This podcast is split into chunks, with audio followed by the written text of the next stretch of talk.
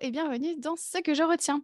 Je te partage des expériences de vie et du coaching pour t'apprendre à te détacher du regard des autres. Je m'appelle Camille et je suis coach de vie certifiée. C'est parti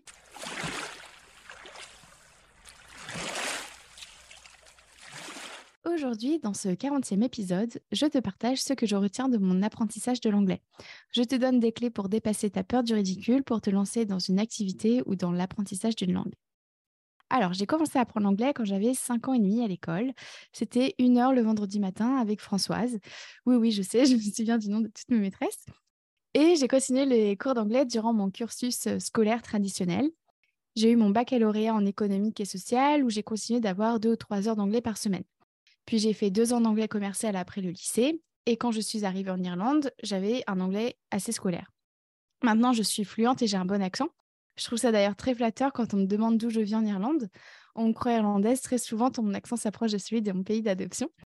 J'habite en Irlande depuis plus de 11 ans, euh, bientôt 11 ans et demi, et je maîtrise très bien l'anglais du quotidien, mais aussi l'anglais professionnel, notamment celui utilisé dans mon autre métier, à savoir celui de l'enseignement de la petite enfance.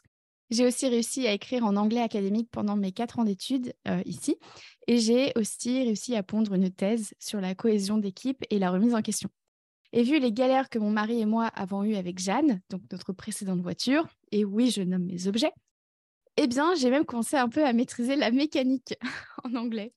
Bref, tu l'auras compris, l'anglais et moi, ben, on s'entend plutôt très bien. Sauf que pour en arriver là, je suis passée par tellement de galères la principale étant la peur du regard des autres et notamment la peur d'être ridicule. J'avais globalement de bonnes notes en cours, mais quand j'ai débarqué en Irlande, j'ai commencé à ressentir la pression. J'avais très peur qu'on se désintéresse de moi parce qu'on ne pouvait pas me comprendre. J'avais tellement peur de ne pas réussir à m'exprimer. Moi qui suis une vraie pipelette, c'était forcément un drame. J'avais très peur de dire une connerie et qu'on se foute de moi. D'ailleurs, j'avais aussi peur de ne pas me faire d'amis, en fait, pas de ne pas pouvoir m'intégrer dans le pays à propos de la peur qu'on se fout de moi parce que euh, j'aurais pu dire euh, des conneries. Tu sais, euh, je parle surtout du contresens. Ça me rappelle une conversation que j'avais eue où je ne savais pas comment dire je transpirais. À la plage, j'ai dit j'étais mouillée. Et le truc, c'est qu'en anglais, donc I was wet, donc j'étais mouillée, ça peut vouloir dire que tu t'es pissé dessus ou que ton corps ressent, ou en tout cas a ressenti de l'excitation sexuelle. Donc clairement, tout le monde autour de moi a explosé de rire. Moi, j'étais écarlate et j'avais envie de devenir transparente et de ne plus jamais revoir ces personnes. En plus, c'était au pub, donc c'était génial. Euh, T'imagines bien que là, mon cerveau a vite imprimé la traduction adéquate au verbe transpirer et je te la donne comme ça. On, est dans la générosité. Et donc, euh, voilà, mon cerveau a retenu que pour dire transpirer, tu dis to sweat. Voilà, point. Je me souviens aussi d'une autre fois où j'avais honte de parler si lentement parce que j'étais essoufflée. Pourquoi? Parce que je veillais à prononcer la lettre H en début de, des mots qui débutaient par la lettre H. Euh, en français, on n'a pas l'habitude d'avoir le ce, son-là. Et du coup, bah, c'était nouveau pour moi. Et euh, bah, je me suis retrouvée à faire des contresens du genre euh, hair et R. Moi, je l'ai prononcé R et R. Euh, donc, clairement, ça ne veut pas du tout dire la même chose, hein, c'est hair pour les cheveux et air pour l'air. Du coup, j'ai cru notamment ne jamais arriver à prononcer la phrase her hair, donc ses cheveux. Bref, je me souviens aussi de la fois où j'ai dit à une collègue euh, de maternelle devant toute la classe to focus, la traduction littérale qui veut dire de nous baiser. Euh, ouais, j'étais en maternelle. Hein. je rigole parce que vraiment, ce, moment est gravé en moi pour toujours. Et en fait, au lieu de dire, euh, enfin voilà, la, phrase que je voulais dire, c'était euh, que tel enfant était concentré, donc focused. Mais je ne savais pas le dire correctement, j'ai dit to focus. Et voilà. Euh, heureusement, mes collègues étaient d'une bienveillance. voilà. Bon, bref, voilà, j'ai plein d'autres anecdotes de ce genre-là. Mais alors, qu'est-ce qui fait que j'ai le niveau d'anglais que j'ai aujourd'hui? Eh bien, je me suis lâché la grappe. J'ai arrêté de me dire que je devais parler parfaitement et aussi bien que je parle français et aussi bien que les anglophones. Pourquoi? Eh bien parce que viser la perfection me mettait une telle pression que ça en devenait lourd à porter. Euh, j'arrivais pas à m'exprimer. Et, euh, et puis bah, finalement, voilà, j'ai tout simplement accepté mon niveau d'étudiante de la langue anglaise. Et là, ça a tout changé. Donc, ce que je retiens de mon apprentissage de la langue anglaise, c'est que la peur d'être ridicule amène à la stagnation. Parce que la vraie question, c'est quel est le coût de la peur d'être ridicule finalement? Eh bien, c'est de stagner. Si tu as peur d'être ridicule, alors tu vas procrastiner et tu ne vas jamais passer à l'action. Et ça, c'est bien inconfortable, surtout que des regrets peuvent apparaître avec le temps. Ceci étant dit, se lancer aussi, c'est inconfortable, tout comme accepter de se tromper. Donc si je résume, qu'on stagne ou qu'on avance, dans les deux cas, c'est inconfortable. Mais alors, quel inconfort choisis-tu? Moi, personnellement, j'ai envie de t'inviter à t'offrir un inconfort plutôt que de, subir en fait celui que tu as par défaut. Et puis, la notion de ridicule est relative. On se retrouve ridicule par rapport à nos propres standards. Par exemple, alors je te le fais avec l'accent euh, anglophone, Jim Carrey, donc euh, Jim Carrey, est un acteur et imitateur qui a la particularité de déformer son visage pour faire des grimaces. Je suppose, parce que euh, je ne l'ai jamais interviewé, donc je projette, mais je suppose qu'il ne se considère pas comme ridicule. Il voit sa capacité à faire des grimaces comme étant une force. Eh bien, c'est la même chose pour apprendre une langue étrangère. Que tu fasses un contresens, que tu n'arrives pas à prononcer un mot correctement ou que tu fasses une erreur de grammaire, tu as le choix de te penser ridicule et d'avoir honte. OK? Tout comme tu as le choix de penser que tu apprends et du coup, ça t'amènerait à ressentir de l'amusement et de la bienveillance. Enfin, c'est important de garder en tête qu'il en va de l'interprétation de chaque individu de décider si telle ou telle chose est ridicule.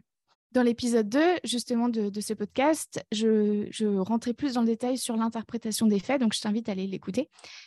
Et puis, bon, quand même, petite citation de Jean-Claude Van Damme. Le ridicule n'existe pas, on crée le ridicule. Je te laisse dormir là-dessus. Alors voilà, je sais qu'un des plus gros freins à l'apprentissage d'une langue, c'est la peur d'être ridicule. Sauf que cette peur nous paralyse et nous empêche de parler et donc de progresser j'ai la croyance profonde que la personne à qui tu vas t'adresser sera contente que tu euh, essaies de t'exprimer dans sa langue. Et puis d'expérience pour côtoyer nombre d'anglophones, mais je suis certaine que ça euh, correspond aussi à d'autres d'autres nationalités, d'autres langues. Eh bien, les anglophones sont admiratifs des personnes qui parlent au moins deux langues, car pour la plupart, ils ne parlent que l'anglais. Donc voilà, des tranquille. Hein. Laisse de côté ton biais de pessimisme. Et puis, si je te raconte tout ça, c'est pour dédramatiser l'apprentissage d'une langue. Oui, ça prend du temps. Oui, il y a toujours à apprendre. Et oui, faire des fautes n'empêche pas de se faire comprendre, euh, ni de comprendre ce que l'autre nous dit. Et tout ceci vaut pour n'importe quelle activité que tu souhaites entreprendre. Donc si toi aussi tu souhaites dépasser ta peur du ridicule pour apprendre une langue étrangère, par exemple, voici ce que je te propose. Déjà, lorsque tu remarques que tu as peur d'être ridicule, arrête-toi, fais une pause, stop et respire un bon coup. Et respire consciemment. Ensuite, rappelle-toi que c'est normal d'avoir peur d'être ridicule. C'est ton cerveau primaire qui fait son taf de survie. Je te rappelle qu'on est des êtres sociaux et qu'on a besoin d'être aimé et accepté pour survivre. Donc ton cerveau agit normalement. Rappelle-toi que d'autres euh, avant toi sont passés par là et que d'autres se sentent comme toi aussi dans ce contexte. Tu es normal. Enfin, essaie de te parler avec bienveillance comme tu parlerais à une personne que tu aimes et qui vit la même chose que toi. Par exemple, c'est très inconfortable de faire quelque chose de nouveau. Et là, normalement, ça devrait déjà aller mieux. Tu peux aussi te dire, la période d'apprentissage peut être inconfortable et pourtant nécessaire. Deuxième piste, lorsque la peur du ridicule reviendra, il est probable que ton cerveau te dise d'abandonner. C'est là qu'il va être intéressant de te projeter dans le futur. Montre à ton cerveau toutes les portes qui vont s'ouvrir à toi une fois que tu parleras cette langue ou que tu auras entrepris euh, cette activité. Tu sais, ton cerveau a besoin de savoir qu'il sera récompensé. ok? Donc, tu lui montres la carotte et hop, il va avancer dans la direction pour choper la carotte.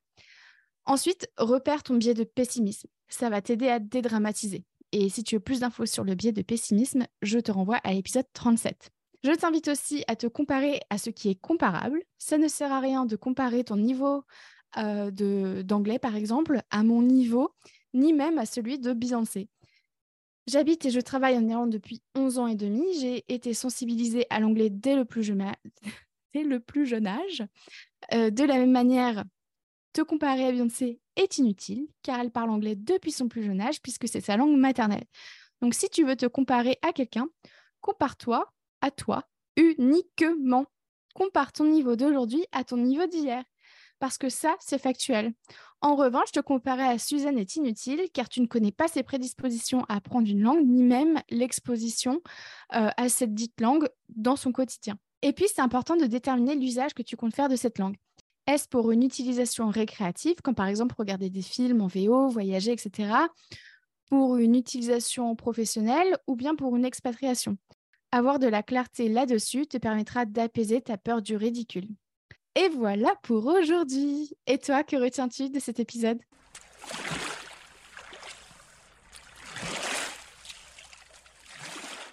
Merci à toi d'avoir écouté cet épisode jusqu'au bout. Si tu souhaites en savoir plus sur mon travail, rejoins-moi sur Instagram sur la page La Camille ainsi que sur mon site internet www.lacoachcamille.com.